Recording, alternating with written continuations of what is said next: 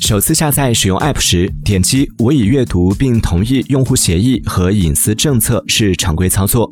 这些协议动辄上万甚至数万字，长度堪比一篇论文。相关调查显示，百分之七十七点八的用户在安装 App 时很少或从未阅读过隐私协议。部分 App 就借机挖坑，消费者一不小心就容易掉进不同意协议内容则不能使用，遭暗度陈仓，被先斩后奏，一次同意则次次。同意个人信息被转送第三方等五重陷阱。您是否阅读过 App 的用户协议和隐私政策？这其中又可能藏有哪些坑？欢迎在评论区留言分享。